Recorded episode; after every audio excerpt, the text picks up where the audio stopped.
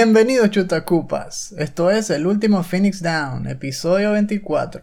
Si han pateado un cupa, son uno de nosotros. Bueno, antes de empezar, vamos a desearles a todos que feliz año, espero que estén recibiendo bien el 2021. Que todavía es enero, no ha cambiado mucho la cosa. Pero esperemos que vaya mejorando poco a poco mientras pasan los meses. Es bueno estar de vuelta y, y bueno, conversar un poco más sobre lo que ha estado pasando en estas últimas dos semanas. Mi nombre es Esteban y a mi lado tengo al paladín nivel 50, mi hermano Eleazar Mateo. ¿Cómo está todo Eleazar? Sí, bien. También quería desearles un feliz año.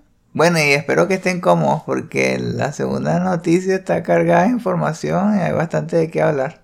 Antes de, de ahondar, estamos haciendo algunos pequeños cambios en los podcasts para hacerlos un poco más dinámicos, más flexibles y bueno, también un poco más fáciles de hacer porque de verdad que ha estado complicado, ¿no? Para nosotros el comienzo del año en trabajo y eso. Lo que estamos haciendo por los momentos es acortar el show.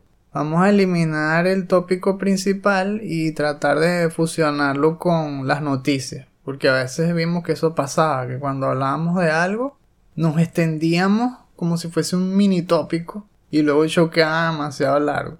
A menos de que pues a ustedes, pues nuestra audiencia nos vaya diciendo que no importa si dura más, lo podemos volver a, incluir en, cada episodio. Pero vamos a intentar esto por al, menos eh, lo- los siguientes episodios a ver cómo queda, a ver cómo nos va, ustedes nos dicen. Asimismo, eh, también estamos teniendo que reducir la cantidad de episodios de mm, el último Finish Down DLC que se hacía todas las semanas complementario y mm, ahora lo vamos a hacer solo dos al mes o al menos una semana sí, una semana no. A menos de que, como les estábamos explicando, aumenten pues los suscriptores de Patreon y que nos pues nos digan pues que desean más contenido y entonces los volvemos a incluir eh, uno a la semana para que sean dos capítulos semanales como era en un principio. Pero queremos ver eh, esa respuesta pues para saber si hay esa necesidad de hacerlo seguido.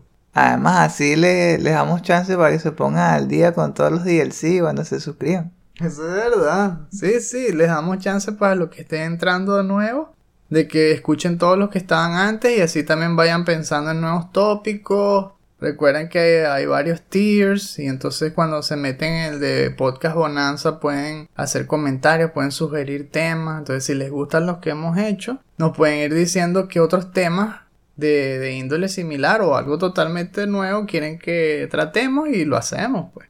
Pero es así, pues eh, queremos notar un poco más de interacción para ir mejorando pues el, el canal, mejorando las propuestas, mejorando el contenido para entretenerlos pues y para compartir más. Bueno, sí, como siempre habíamos dicho, los que están escuchando esto al momento del estreno, pues ya son nuestros Patreons, así que muchas gracias. Pero aquellos que nos estén escuchando una semana después o más en nuestros canales gratuitos, también muchas gracias, bienvenidos a Chutacupas y lo que sí les vamos a agradecer es que compartan este capítulo con todos los que crean que lo puedan disfrutar para que cada vez más gente se entere pues de, de lo, lo entretenido que puede ser este show y, y esta comunidad y sigamos creciendo. Pues sí, ahora sí, a lo de las noticias de esta semana o un resumen de lo que vamos a hablar, pues básicamente un- unas adquisiciones que, que se han estado realizando, las compañías se han estado moviendo mucho y una mirada a lo que viene en el año, en los juegos que estamos esperando. Así que esta introducción queda un poco más larga, pero había que hacerlo, es la primera del año. Póngase cómodo, ahora sí, hablemos sobre videojuegos.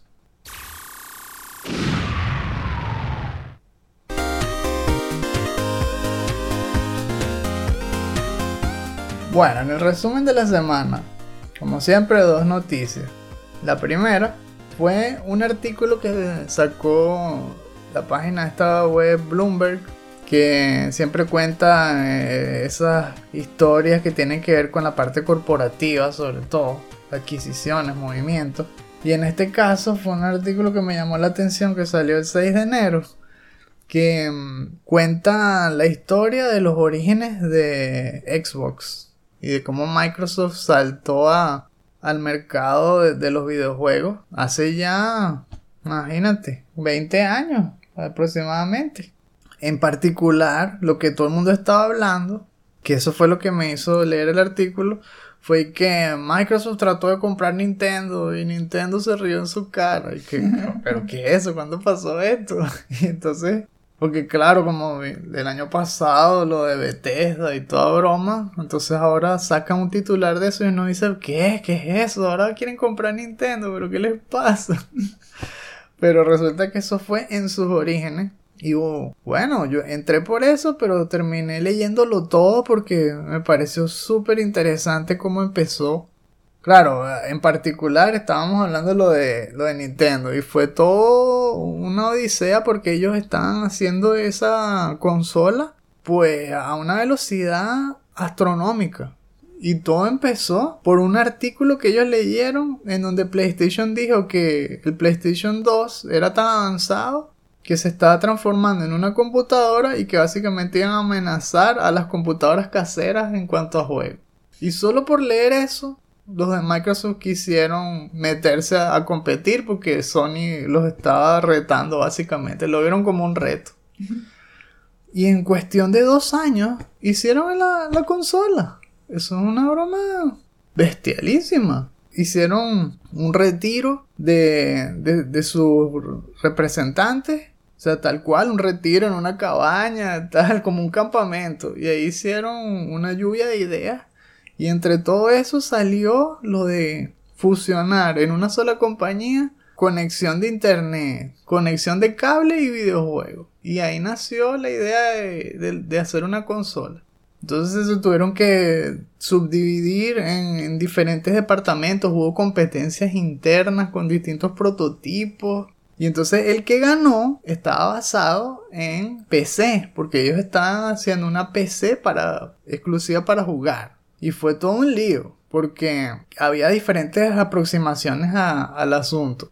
Y entonces los que lo hicieron mejor lo basaron en DirectX, que es lo que el software que se utiliza pues en esas partes de Windows para, para lo de los juegos.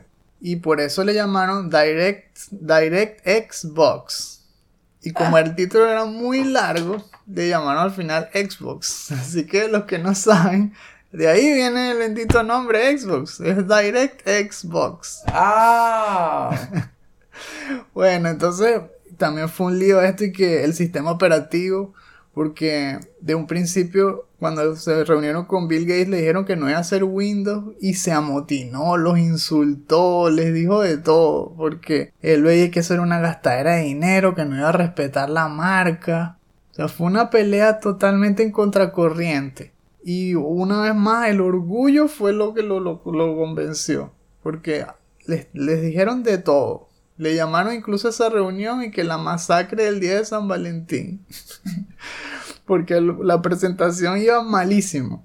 Y eh, a pesar de que parecía un no rotundo, al final lo único que le preguntaron a Bill Gates para convencerlo fue, bueno, y entonces, ¿qué va a pasar con PlayStation? Como diciendo, ¿qué? No, no vas a responder a su reto. y entonces Bill Gates le repitió la misma pregunta al que lo sucedía y el que le sucedía al otro.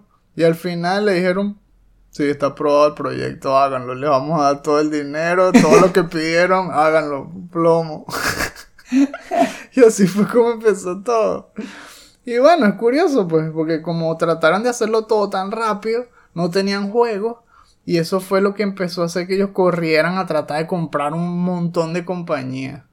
Trataron de comprar Square, les dijo que no. EA también les dijo que no. Midway casi lo compraban, pero al final se cayó el negocio. Y el otro fue Nintendo. Y bueno, es tal cual. Ellos juran que con dinero era suficiente para convencerlo, pero lo que recibieron fue una risotada que duró una hora continua. Porque Nintendo, pues no le importaba eso del hardware. Y ellos le dijeron básicamente, mira, tu hardware apesta. En cambio, tus juegos son finos. Entonces, nosotros ponemos el hardware, ustedes pongan los juegos. Y Nintendo se rió en su cara y le dijo que no. Básicamente, eso es el artículo, pero es buenísimo, es súper interesante y tiene muchas más anécdotas. Yo creo que vale la pena que los que les interese esto de la industria y cómo crece y cómo nacen, que lo lea, que le eche un vistazo. ¿Sabes qué? Un dato curioso que, que viene el artículo, que justamente el día en que mostraron el Xbox, que estuvo Bill Gates con The Rock, fue el 6 de enero de hace 20 años. Berro, justamente. O sea, fue un CES. Sí. Ah. Así tal cual. Qué feo. No, no, tiene un montón de anécdotas bien finas, bien cómicas. Léanlo, léanlo, que es un buen artículo. bueno, por cierto, una micro noticia y una ñapa que Nintendo, justamente hablando de que los querían comprar y se rieron, pues Nintendo este año compró a alguien. que es una compañía con la que han trabajado durante muchísimos años. Yo creo que ya van más de 10 años fácilmente.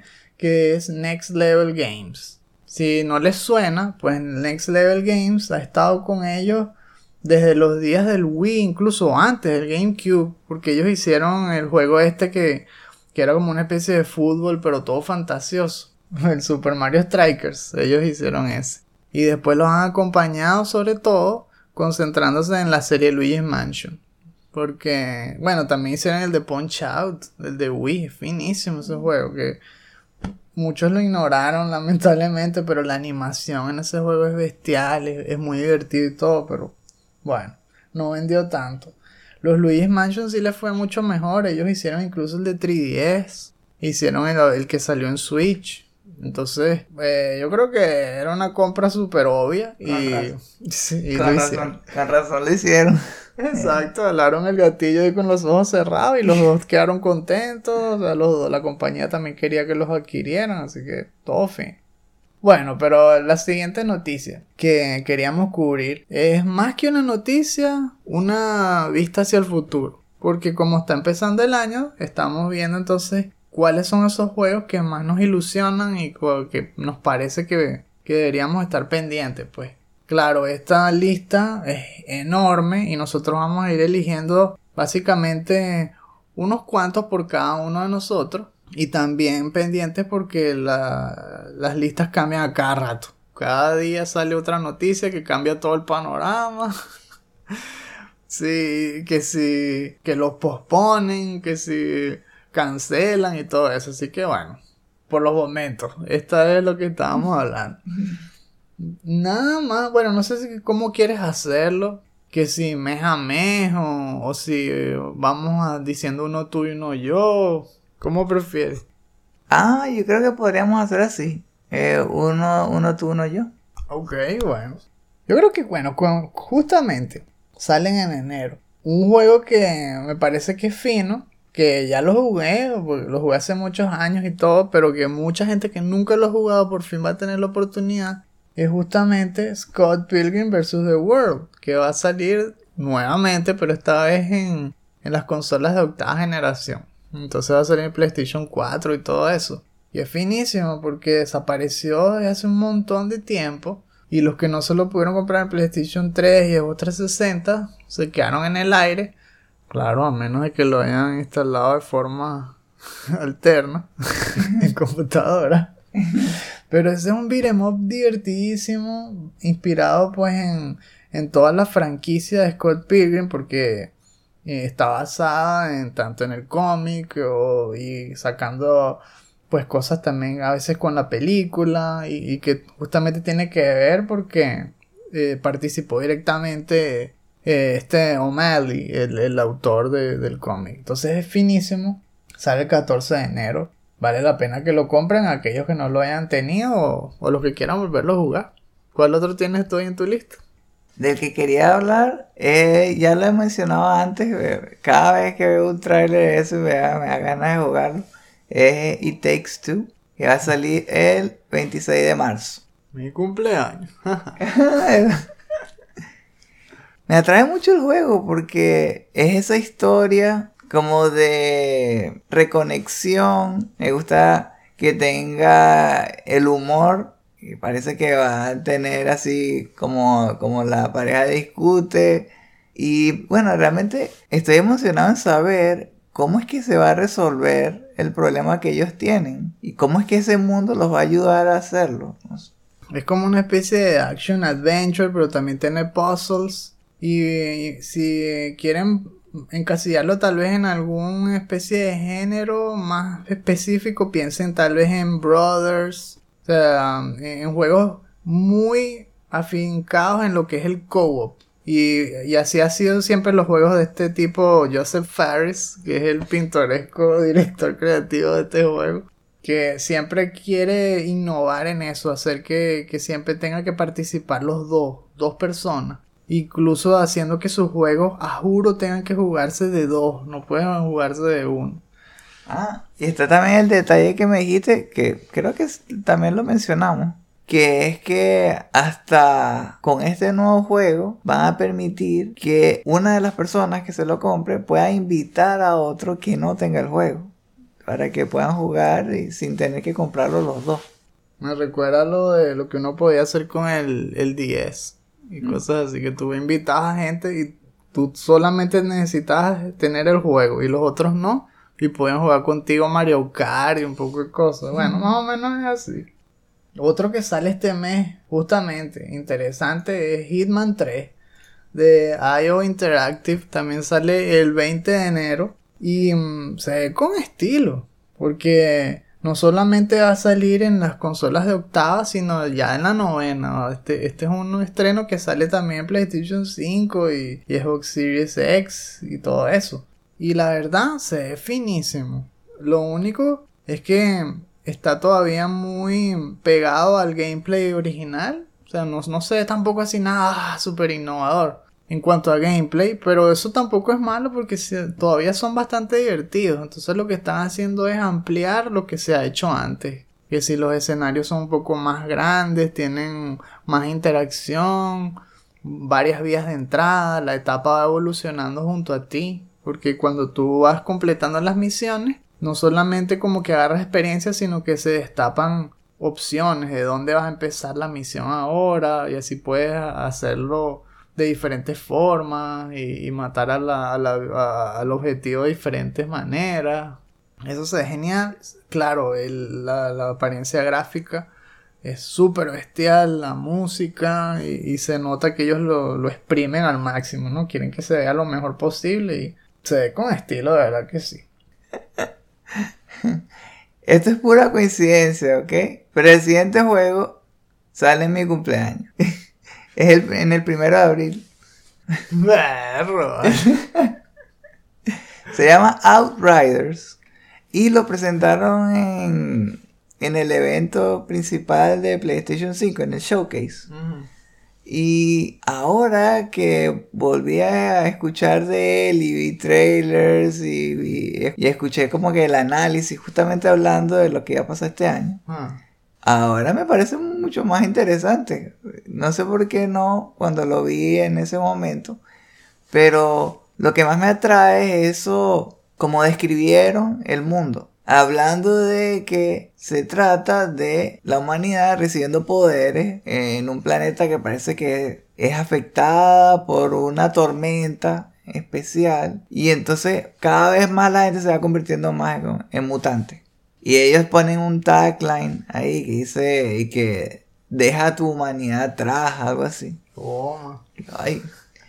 Eh, pero me gusta eso. Y lo otro que me gusta es que los creadores hicieron Bulletstorm. Y yo sé que ese, el gameplay de, de ese juego era bastante divertido. Que además el estilo va a ser como Gears of War. Porque ellos también hicieron Gears of War desde el, creo que después del 3, ¿no? Eh, hicieron la adaptación de Gears 1 para PC. Y por lo que se ve en los trailers, es como Destiny. Además, que es algo que tú notaste que me pareció bastante interesante, que es que están enfocados en co-op también. Qué casualidad, y Takes Two enfocado en co-op, como que ese es mi estilo de juego. Y eso, los poderes, que puedes controlar o poderes de electricidad, o de tierra, o de tiempo, o de fuego. Esa clase de cosas me encanta, entonces lo veo bastante fin. Claro, los que tú mencionas son la gente de People Can Fly. que es justamente un estudio de, de largo pedigrí de esto, de juegos de shooters de tercera persona, que incluso por un tiempo fueron adquiridos por Epic Games, y por eso es que tienen ese historial de Gears, y que ahora son otra vez independientes. Y mm, en este caso están haciendo Sí, es otro third person, ¿no? Como estábamos hablando, pues se ve así estilo Gears, pero inclinado más hacia ser un looter shooter, estilo Borderlands o Destiny. Solo que también están diciendo que no va a ser un juego de live service. O sea, no, no están pensando hacer eso de un montón de updates y muchas microtransactions, nada, eso es un juego que se puede, entre comillas, terminar. O sea, tiene su final, tiene sus etapas específicas y todo. Y, y, también pues mucho co pero esta vez es de tres, de tres jugadores. Se ven todos los trailers, siempre hay tres personajes. Y de hecho lo dicen, pues puedes elegir entre cuatro, entre cuatro clases. Tú creas a tu personaje y lo customizas por completo. Y siempre se juega de tres, ya sea que lo hagas de uno con, con la computadora o de tres personas por internet o cosas así. Se fin. Otro que, berro. Yo no salgo de enero todavía, pero es que verdad que hay cosas finas este mes. Cyber Shadow. Qué fino se ve Cyber Shadow que por fin va a salir. Desarrollado por Mechanical Head Studios, publicado por Yacht Club Games. Es un action platformer sacado casi que directamente de la era del Nintendo y inspirado obviamente por Ninja Gaiden. Al menos para mí se me parece muchísimo a Ninja Gaiden.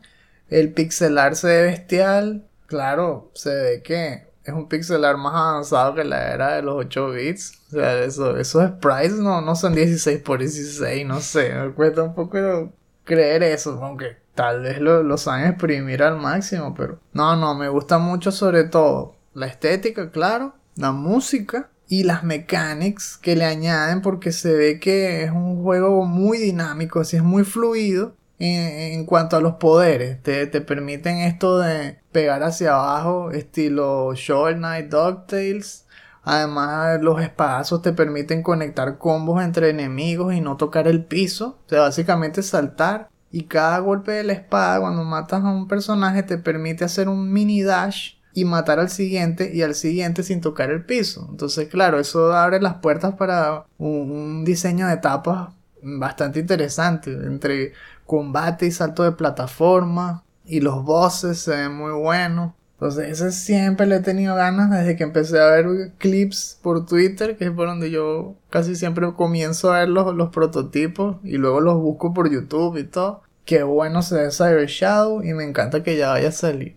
Ah, sabes que algo que también vi interesante ya en el segundo tráiler, que ahondaron un poco más en la historia y como que tiene que ver con qué tan lejos va a llegar el personaje para salvar a su clan. Y que, hmm. o sea, también tiene ese lado que como que le va a agregar a, la experiencia, ¿no? se ve fino de varios frentes. Sí, es verdad. A ver, ¿cuál otro tienes ahí tú en, tu lista, verdad? Bueno, alejándome un poco más, ya más entrando más en el año, el 21 de mayo sale Deathloop. Oh yeah, The Arcane. Sí, The Arcane. Yo vi el documental de No Clip y en verdad pienso que ellos son unos matadores y, eso es parte de la razón por la que me da ganas de probar el juego. El género no tanto, pero lo que más me atrae es el gameplay. Porque dicen que es como Dishonored, pero más enfocado en los poderes. Y la verdad es que se ve bastante interesante las cosas que uno puede hacer. Como que usar el poder de la mente y, lanzar a un enemigo por todos lados como un títere. Lanzándolo de una pared a otra. Puedes hacer como slide así tipo Vanquish. Y pegar un escopetazo hacia arriba. Entonces así puedes esquivar los balazos puedes hacer como un... El teleport. El teleport eh, icónico del otro juego. Lo puedes hacer. Pero para terminar justo enfrente a tu víctima y, a- y hacer un, un finishing move. Esa clase de cosas me parece que, que vale la pena experimentar, al menos probarlo, que si uno o dos horas a ver qué tal es. Bueno, es que ellos siempre se han caracterizado por eso de revolucionar el, el género first person shooter con mechanics interesantes. Sus juegos brillan por eso. Aquí incluso le meten ese elemento de, de el loop cuántico, de que es una misión que se repite una y otra y otra vez y que cada vez que mueres vuelves a empezar. eh. También está la parte que le meten algo de multiplayer en donde tienes un contrincante que puede ser otra persona. Y entonces en la misión te puede atacar a alguien que es otro jugador por internet. Eso me recuerda también así estilo, qué sé yo, Dark Souls, cosas así, pero ahora en first person shooter. Entonces, a los que les gusta eso, me imagino que estarán también interesados en, en jugarlo, ¿no? Otro que sale este mes, que le tengo el ojo puesto, al menos para ver cómo le va, es de Medium, de, desarrollado por Bluebird Team, que son justamente los que hicieron Layers of Fear, The Observer, Blair Witch, y que mm, es un juego de terror notablemente inspirado en la serie Silent Hill. De hecho, está el compositor este Akira Yamaoka, que está haciéndole el soundtrack y todo. Pero eso no es la única conexión, porque ya salieron los videos estos de gameplay. Y lo primero que noté es que tiene fixed camera. O sea, tiene cámara fija como los clásicos survival horror de la era de- del PlayStation 1. Y eso es algo que es fino porque por fin podemos ver cómo quedaría un juego con ese estilo de cámara en la actualidad. Ya que Resident Evil 2 Remake no lo hizo, ni el 3 tampoco. Esto es más o menos como se vería un remake de Silent Hill 1. Y lo fino también es que aquí mezclan la, dualidad de mundos, así estilo también Silent Hill y muchos otros juegos, pensando ya que si en Zelda y cosas así, pero lo hacen como de una forma más cinemática. Eso también podría traer algunos problemas de eh, lagunas en la historia o cosas así porque se tienen que fajar mucho más. En, en algunas escenas dividen la pantalla en dos y tú estás caminando al mismo tiempo en los dos mundos.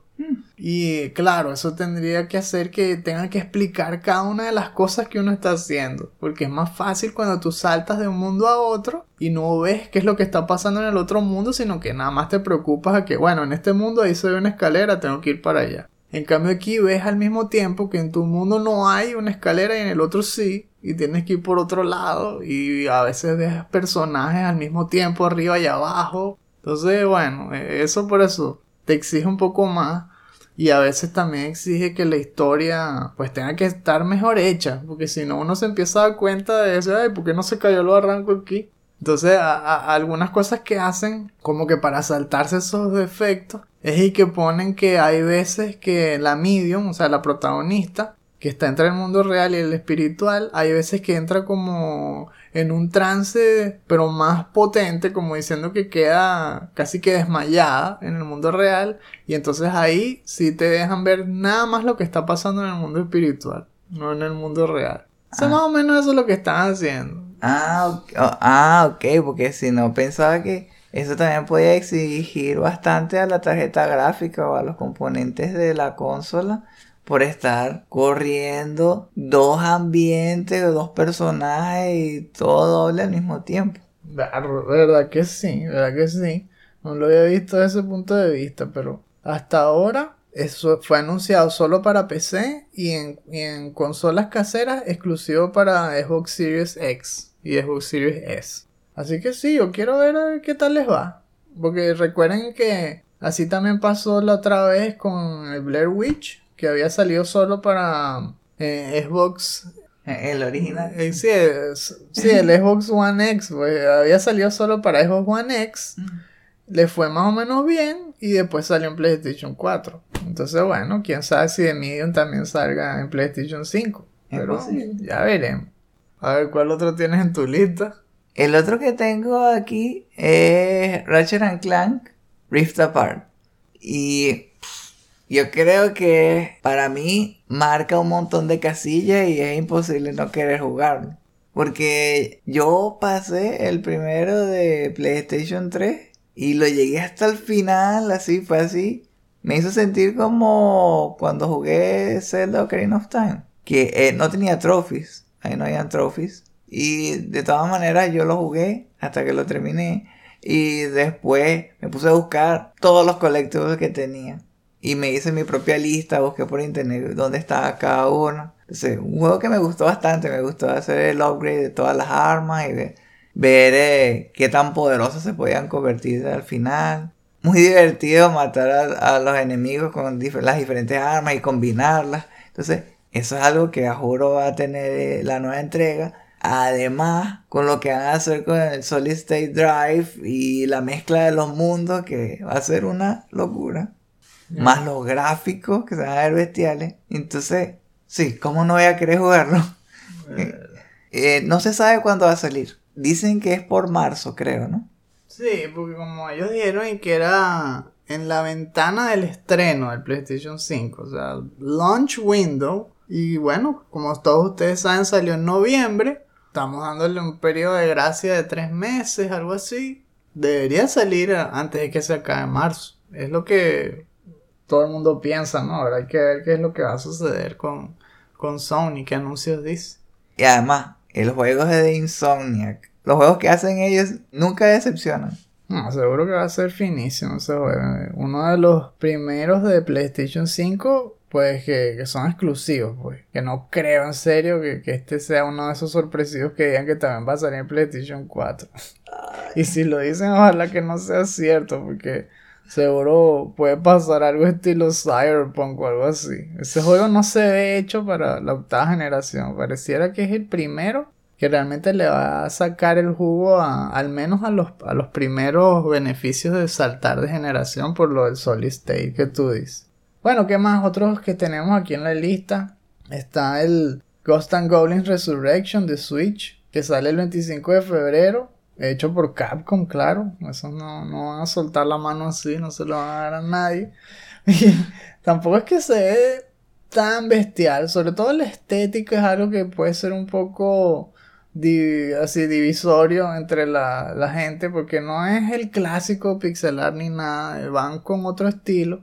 Pero al menos el gameplay se ve así también como un reto, esta parte de action platforming, el diseño de las etapas y todo. Y bueno, siempre es fino jugar un poco más a Ghost and Goblins, por eso sobre todo es que te van a jugarlo. Pero de verdad que sí, se ve un poco raro, pero se ve al mismo tiempo entretenido y quiero probarlo, quiero ver cómo queda, ¿no?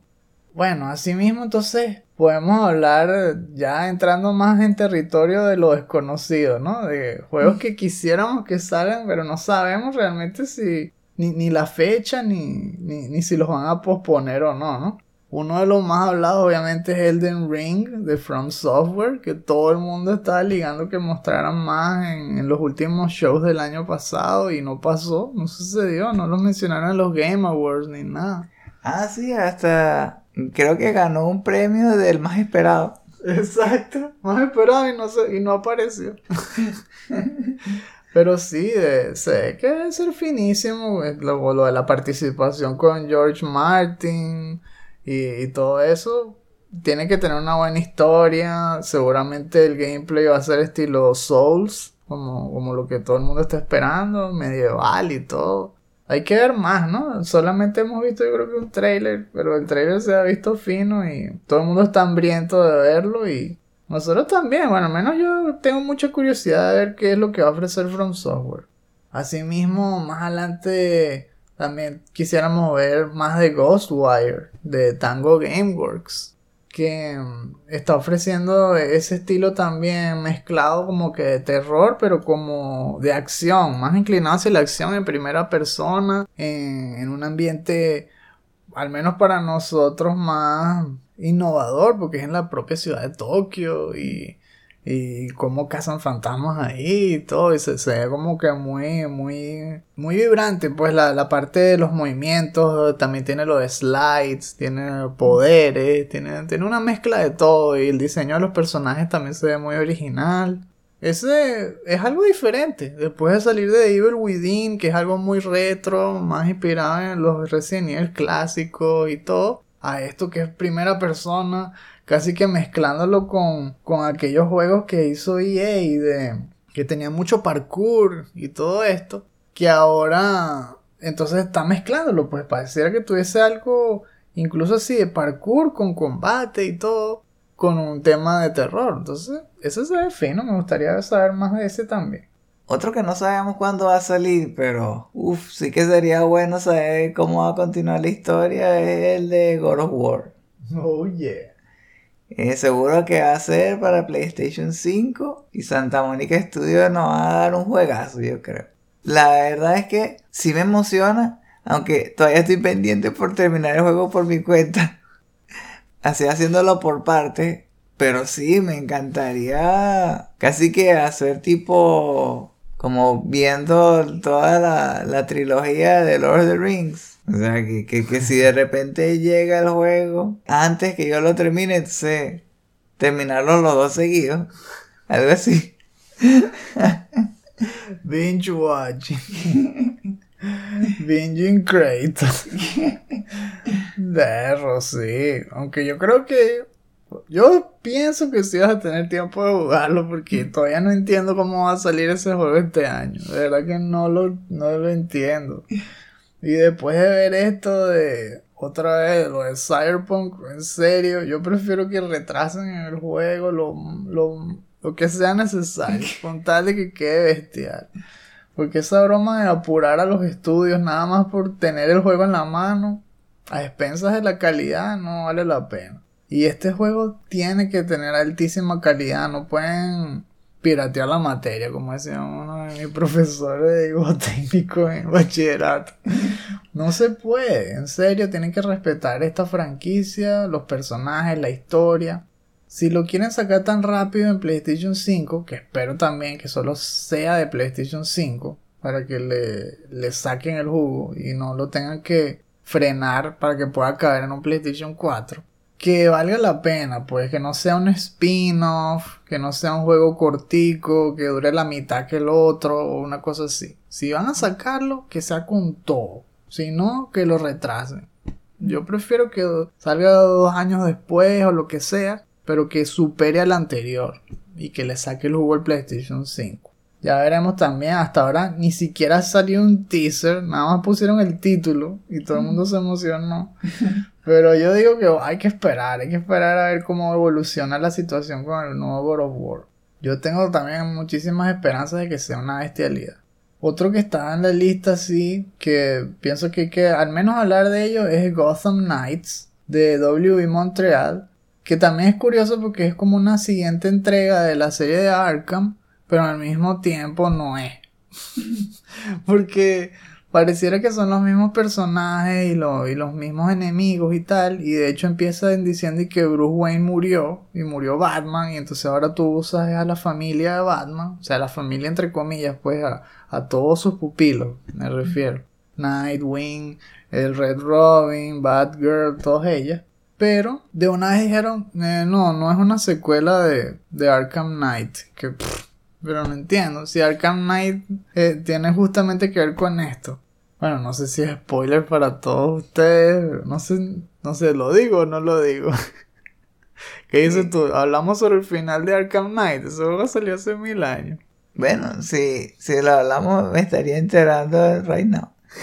¿Quieres enterarte right now o mejor pasamos por alto eso? Aprobado. Ah, bueno. Bueno, básicamente no voy a decir cómo, pero es así. Bruce Wayne eh, hace lo mismo que en, que en las películas, que en Dark Knight Rises, y simula su propia muerte. Y entonces la gente piensa que Batman murió.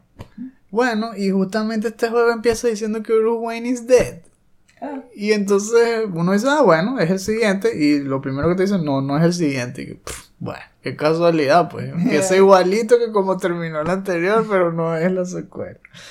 Entonces, lo fino de este juego, o al menos a, algunos tal, no les está gustando mucho, a mí me parece interesante y al menos le voy a dar una oportunidad, son dos cosas. Uno, que este se enfoca más en co-op. Y de hecho están diciendo que cambiaron el motor de combate y stealth y todo para que se adapte a dos personajes en vez de uno solo, que es lo que uno está acostumbrado en los de Batman.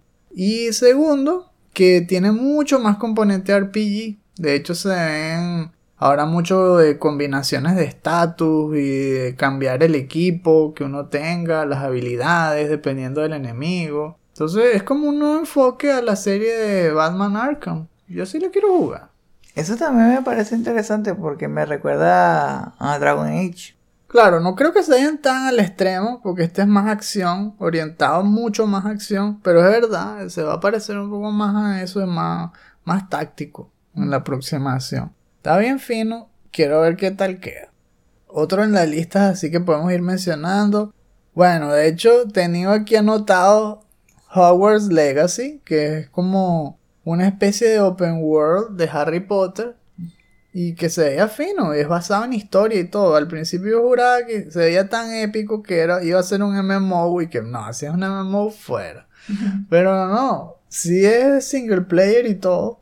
Lo chimbo es que ya lo retrasaron. Esta misma semana, ayer, salió un tweet ya de Avalanche Software que dice que, ¿saben qué? Olvídense de Harry, es para el 2022. que guau. Pero igual se ve fino. El trailer que mostraron hasta ahora promete por la, la atención a los detalles de las películas, de los libros, todos los personajes que se ve que van a salir, cómo recrearon pues la escuela, ver, se ve genial, se ve fino. Me gustaría ver cómo les queda. Otros pesos pesados en la lista, bueno, el nuevo Horizon Forbidden West que también de forma súper incomprensible dicen que va a salir en PlayStation 4 también. No tiene sentido. No parece. Por favor, cancelen esa versión. Solo hagan la de PlayStation 5. y que esos gráficos se ven tan bestiales y los mundos se ven más amplios y todo. No tengo idea de cómo piensan meter eso en un PlayStation 4. Se ve bastante ambicioso. Me gustaría saber cómo sigue evolucionando Aloy, pues la protagonista y, las mecánicas y todo lo que vayan a hacer nuevo. Se ve finísimo, finísimo. Y claro que quiero ver un nuevo tráiler y más información sobre ese juego para poderlo jugar. ¿Qué más? Aquí tenemos, ver, este año el, el Resident Evil Village, que todos le llamamos Resident Evil 8, pero Capcom no le gusta. que también, pues para PlayStation 5, pues Xbox Series X, para PC, y que también antes se pensaba que era para PlayStation 4 también, y no sé si van a hacer eso, es que en serio, vean así Project Red, tengan cuidado, no hagan eso. y, wow, según los rumores que se salieron el año pasado, Debería faltar poco para que salga. Supuestamente lo van a estrenar en abril y va a, ser, va a haber un demo en marzo. Pero claro, Capcom no ha hecho nada de esto. Sí, ha estado con, con los labios sellados al respecto. Estamos esperando si hay alguna nueva noticia sobre esto, pero los trailers y todas las entrevistas que hemos visto, al menos se ve que están intentando mezclar esa sensación de tal cual aldea como el subtítulo estilo Resident Evil 4 con un poco de ese gameplay de Resident Evil 7 en primera persona, pues combate así tal cual en tu cara de los enemigos saltándote encima y todo. Y las partes de la historia que mezclan eso de, de mitología de, una, de, lugares pues nuevos, pues que, no conocemos. Aquí meten más que si Baba Yaga y otros tipos de cosas mezclándolas con, con el lore de Resident Evil. Entonces está dando resultados interesantes y que Está fino, está fino, porque son cuentos que no conocemos o, que no estamos acostumbrados a ver y que tienen un nuevo enfoque. ¿Qué más? Otro de los... No hemos hablado mucho de Nintendo, pero bueno, se supone que este año va a salir Legend of Zelda Breath of the Wild 2. se supone, en Switch. Que hasta ahora, pues no, no hemos tenido más que un trailer y unos rumores que, que salieron recientemente también y que lo último que dijeron es que se iba a llamar Echoes of the Past. Supongo, supongo que si, el, si me lo compro este año, el juego también sería Binge Watch Legend of Zelda Breath of the Wild. O Binge Play, ¿verdad? Porque si no, no lo a jugar. Ah, ¿verdad? ¿verdad? Binge Watch and Play. Oh, yeah. bueno, sí, debería ser finísimo. Y junto a este rumor hay un montón más, que si va a haber un Switch Pro, que supuestamente va a mejorar pues el hardware para seguir alargándole la vida a, esta generación de Nintendo. También, y que va a salir eh, Mario Kart 9. Va a tener un montón de cosas ahí que ni, ni idea, no han dicho nada. Lo más reciente que hemos visto es lo de Bowser's Fury y todo, que va a salir la, versión de Switch de, de, aquel juego Super Mario 3D World, que fue finísimo, ¿no? Por cierto, en Wii U. Bueno, y así mismo, pues, eh, esos son más o menos lo que estamos esperando que salgan así con más ganas, pero oh, la lista es enorme. Así como estos que hemos mencionado, quedaron un montón por fuera, no porque sean menos importantes, sino porque claro, no da tiempo. y me imagino que poco a poco, mientras salgan más noticias, pues seguiremos hablando de los que vayan saliendo a, a colación durante los próximos meses. Pero así mismo como tenemos nuestra lista, también nos gustaría saber cuál es la suya. ¿Cuáles de los que ustedes están esperando no hemos mencionado? Y queremos que lo compartan para que conversemos en la sección de comentarios. Mientras tanto, vamos a pasar al segmento de lo que estamos jugando. It's quiet. Too quiet.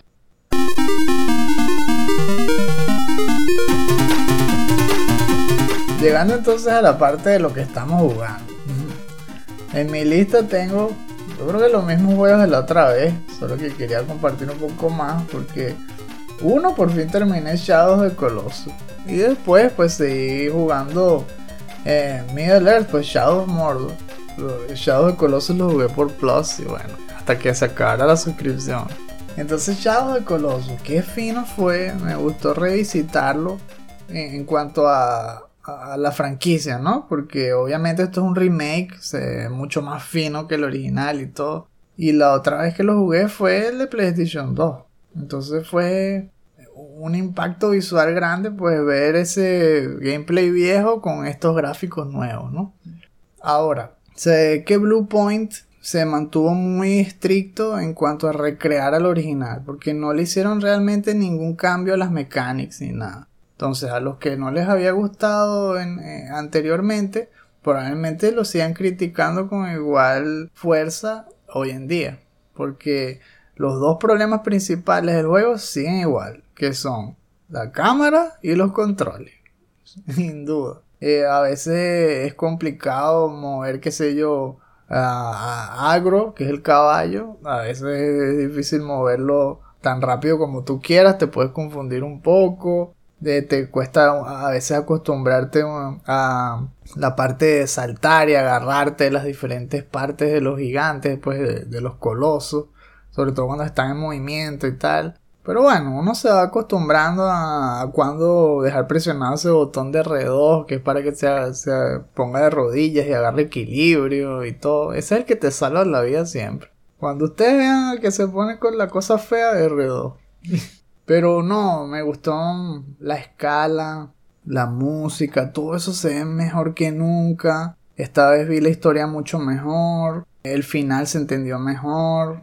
De verdad que vale la pena volverlo a probar porque es una experiencia única. Recuerden que este juego básicamente creó un nuevo género y luego un montón de otros juegos se copiaron.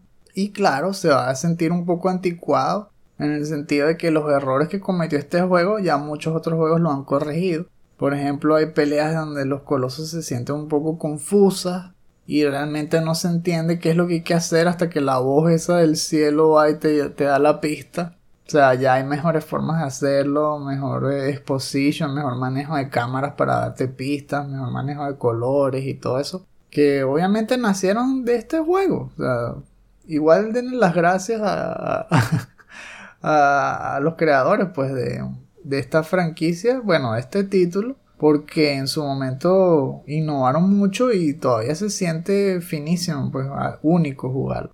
Bueno, después de esto jugué Middle Earth Shadow of Mordor y seguí con la parte esta de, de matar a los, a los megacapitanes, pues de, de, de, todo lo que es la jerarquía de los Urukai.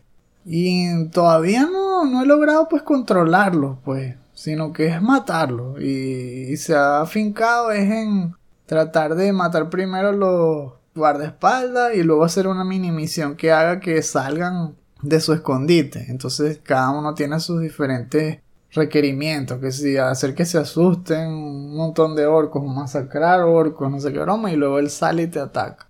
Ha sido fino y me gustan los nuevos poderes que me han dado, si teletransportarme, de, a partir de un flechazo, pegas un flechazo y en vez de eso, de ser la flecha eres tú, te teletransportas y lo matas a un golpe. Son cosas que le van añadiendo al combate y lo hacen más ameno, ¿no? Lo único que no me gustaba hasta ahora es que a veces el juego como que empieza a convulsionar, le da un ataque epiléptico y todos los enemigos se vuelven capitanes. Esa broma sí me molesta porque hay veces en donde uno está cazando a uno en específico, sobre todo en las misiones que se llaman y que retos. Y te viene él rodeado un poco de gente. Entonces tú estás peleando contra él. Pero si se pone la cosa fea, tratas de huir. Pero das, das dos pasos a la esquina y en una fogata tres de los que están parados ahí resulta, ah, mágicamente todos son capitanes y que, pero ¿cómo están todos en una misma fogata? ¿Qué pasa? No, y así, el juego empieza a convulsionar ahí, le da la epilepsia y que, y este también, y este se vuelve Oprah, pero en vez de regalarte un carro, te dice, y tiene otro capitán, y aquí tiene otro capitán, y otro capitán, y al final estás, terminas corriendo, y te están persiguiendo un poco de, de, de los estos de Grogs, con un poco de soldados y como cinco capitanes. Nada más porque estabas haciendo una sola misión de reto. Entonces a veces uno dice, pero ¿qué te pasa, juego? Bájale. Entonces como que impulsando, o sea, tratando de, de que el resultado al final sea que mueras, ¿no? Porque conchale. Sí, se pone rudo. Pero al final, bueno, uno se empieza a defender y, te, ibas a matar a un solo capitán o un solo, o sea, bueno, es, más que capitán, ellos le van llamando diferentes géneros, ahorita no me recuerdo cómo es que le llaman a los que son supremos, pero vas contra un supremo y terminas peleando contra ese y como cinco subcapitanes y no sé qué broma, entonces si sobrevives los mata, a veces los mato a todos porque me da rabia que me vengan todos de una y tarda la pelea eternamente pero los mato a todos. Y cuando vuelves a chequear el mapa de jerarquía, mueren cinco golpe. Toda una hilera murió, más el, capitán. no, pero igual es un vacilón. Sí, voy a seguir jugando y contándole cómo evoluciona la cosa. ¿Y tú qué tal? ¿Sigues con Project Diablo, me imagino?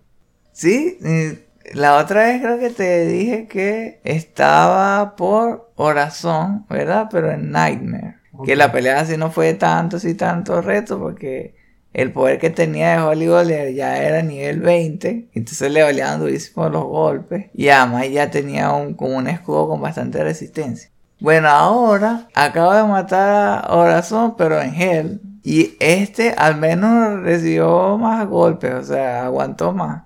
Y pude resistir porque con el paladín no puede hacer unas cosas. Hay escudos que son solo para paladines que te dan resistencia. Y además están engarzados.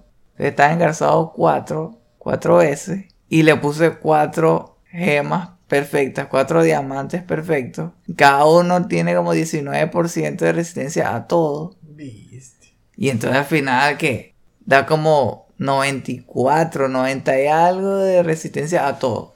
Entonces, el personaje otra igual tiene toda la resistencia, pero en Hell. Entonces, con eso aguanté un montón de castigos. Además de que he visto así de Mr. Lama decir que la estrategia es siempre que puedas, vida, vida, vida, vida. O sea, vitality en, mm. los, en los puntos. Ok. Ahorita el, personaje tiene como 1200 de vida. Entonces los ataques no me valían tanto. Se puede aguantar golpes también. Y la pelea duró, pero si al final le gane. Entonces por ese lado, como que esa es la estrategia. Y si quieres sobrevivir, mucha vitality y toda la resistencia que puedes conseguir con charms y cosas. Algo que me gustó del mod, que parece que no lo tenía en la anterior, la versión vanilla, que es que puedes hacerle upgrades a set items. ¿En qué consiste el upgrade? Que se le aumenta la defensa base al item, por ejemplo, si es una armadura de, de las armas, eso sí no lo he podido probar, pero estoy casi seguro que lo que se le aumenta es el daño. Mm. Y no es muy complicado. Son tres runas y una gema perfecta. Si más no recuerdo, si vas a hacer un upgrade de una armadura, es con una. es con un diamante. Pero si haces un arma, tiene que ser una esmeralda perfecta. Es así. Bueno, Para los que no saben, son tres niveles. Está normal, exceptional y elite.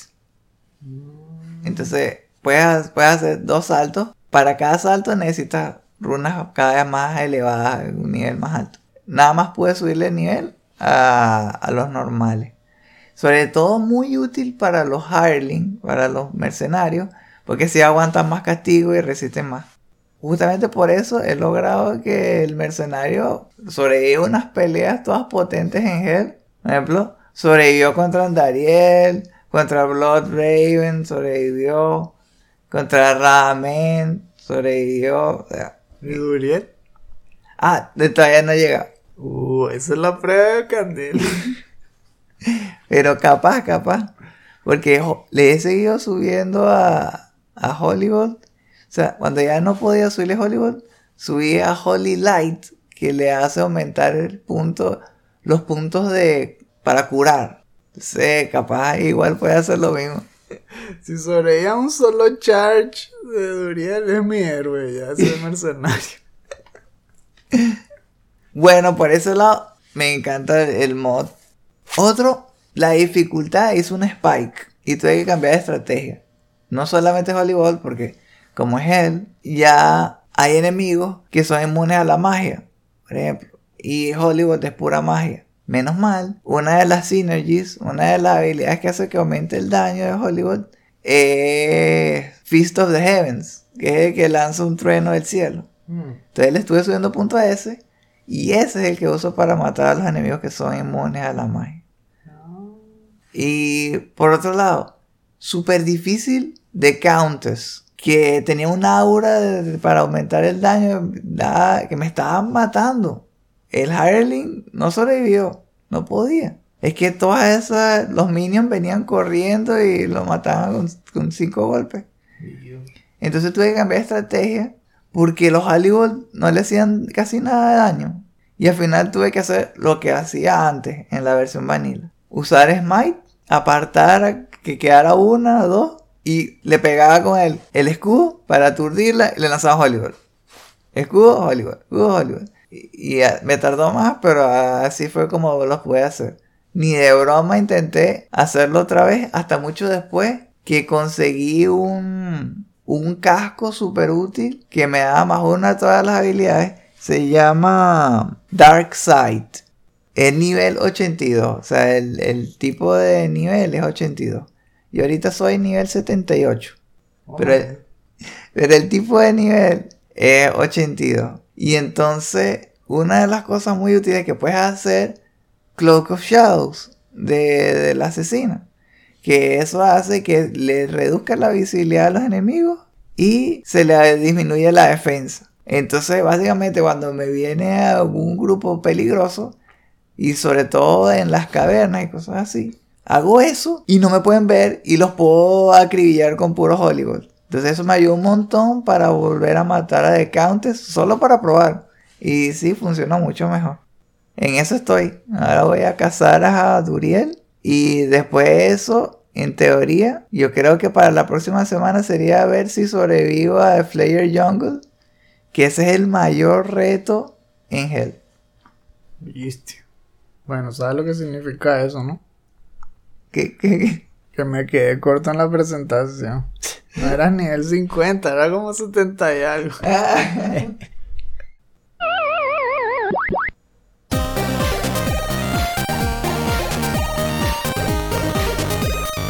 Ya casi entonces el episodio 24 está en los registros, pero antes de eso, ¡se te olvidó!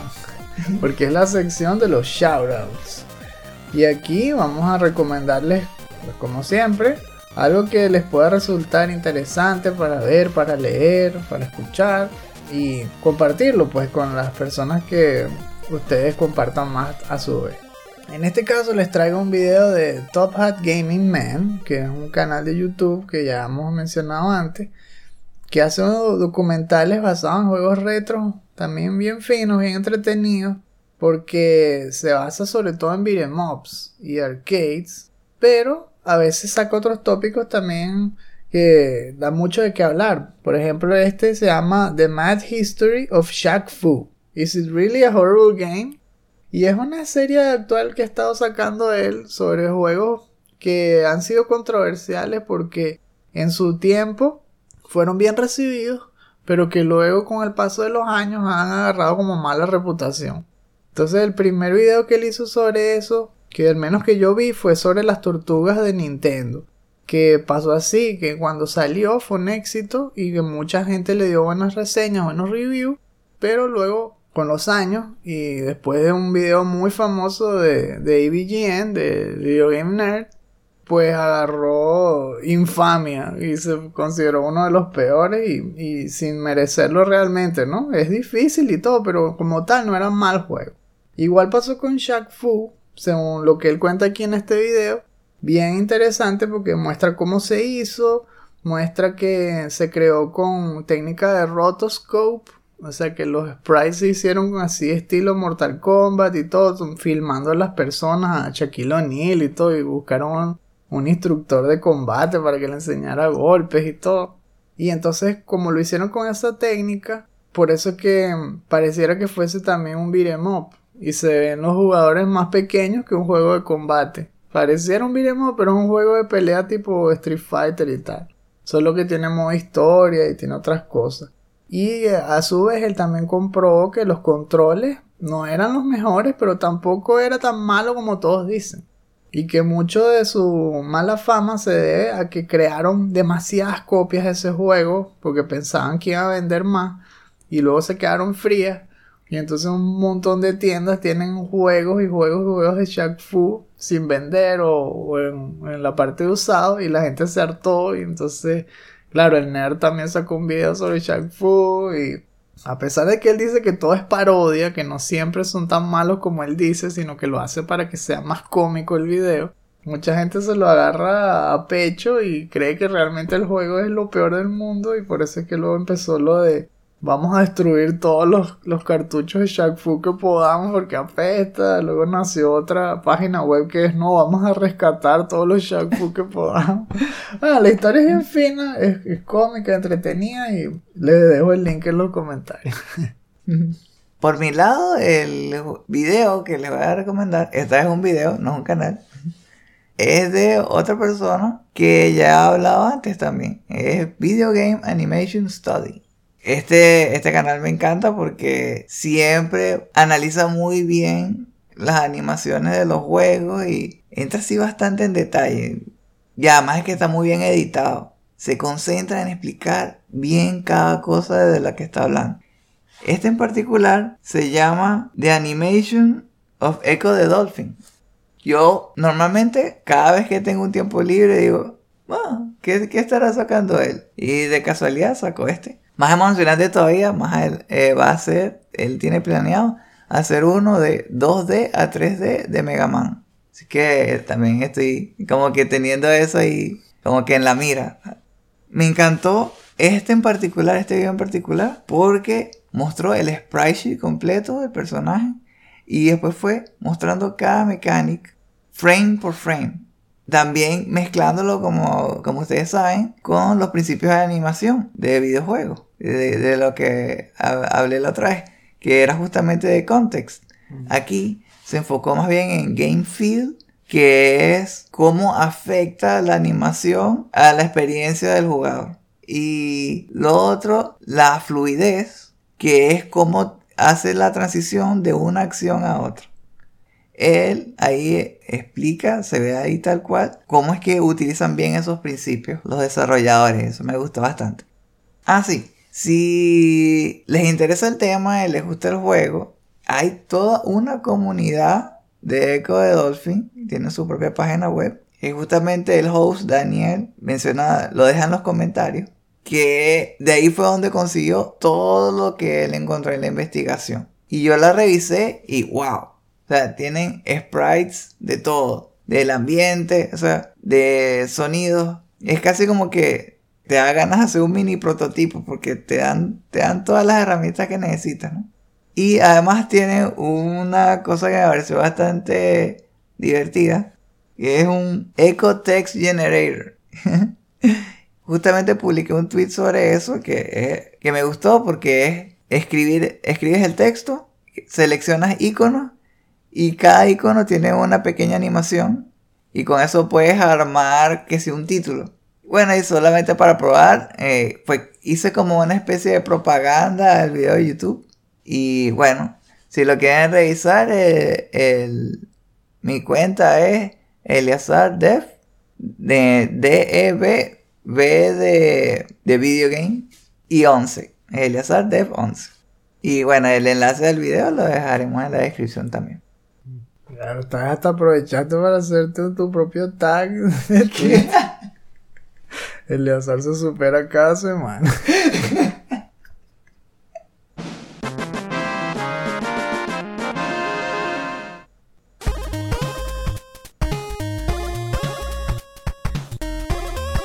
Entonces, es hora de terminar este episodio. Para los que no saben, este podcast es un estreno exclusivo para Patreons de Chutacupas de 2 dólares en adelante. Si quieres escuchar cada episodio apenas lo estrenemos, considera convertirte en uno de nuestros Patreons. Como les dije, en el episodio tuvimos bastante de qué hablar y así que si llegaron hasta aquí, gracias por habernos acompañado. Ah, sí, y no olviden visitar nuestra página web, que es chutacupas.com, porque allá van a poder ver más contenido como este. Van a poder ver artículos y reseñas. La última que publicó este año fue la de Aguas Legacy, que una de las mejores que hemos tenido, así que deberían... Así que los invitamos a que la lean. Yo creo que Best Work Yet. También los invitamos a que visiten nuestras cuentas de Twitter, de Instagram y de Facebook para que hagan noticias sobre juegos, tanto indies como de AAA. Colocamos promociones de nuestros productos y ponemos clips de nuestros programas. En la sección inferior pueden dejar sus comentarios. Nos gustaría saber. También se rieron cuando escucharon la noticia de Microsoft porque cuando me enteré de eso, de que Nintendo se rió de ellos por una hora, que con solo imaginarme eso. y verá que, que Nintendo es, una compañía súper segura de sí mismo para decir que no importa cuánto dinero nos lancen encima. Qué chistosos son. Ah, sí, apuesto que hay algún juego de los que nosotros hablamos hoy, de los que nos gustaría jugar, que no mencionamos y que probablemente les parezca mucho más interesante para ustedes que para nosotros. Entonces nos gustaría saber qué otros juegos de los que no hablamos les gustaría que, saliera este año. ¿Qué piensan de Shaq Fu? ¿Piensan que apesta o, o que es un diamante en bruto? Por cierto, si se suscriben al tier de Podcast Bonanza, los comentarios que pongan en la descripción van a poder ser incluidos en los próximos episodios del último Phoenix Down. Si están interesados en saber más sobre cómo apoyarnos y también cuáles otros beneficios pueden obtener, visiten nuestra cuenta de Patreon, patreon.com slash chutacupas. Ahora, con su permiso, me voy a ir al wiki de Project Diablo 2 a ver cómo es que hago para conseguir el ser item de Griswold's Legacy. Porque ese es ideal para el paladín y con eso sí que voy a arrasar con todo el mundo. What can I do for you? Nos vemos. Y recuerden, no hay quits, solo retries.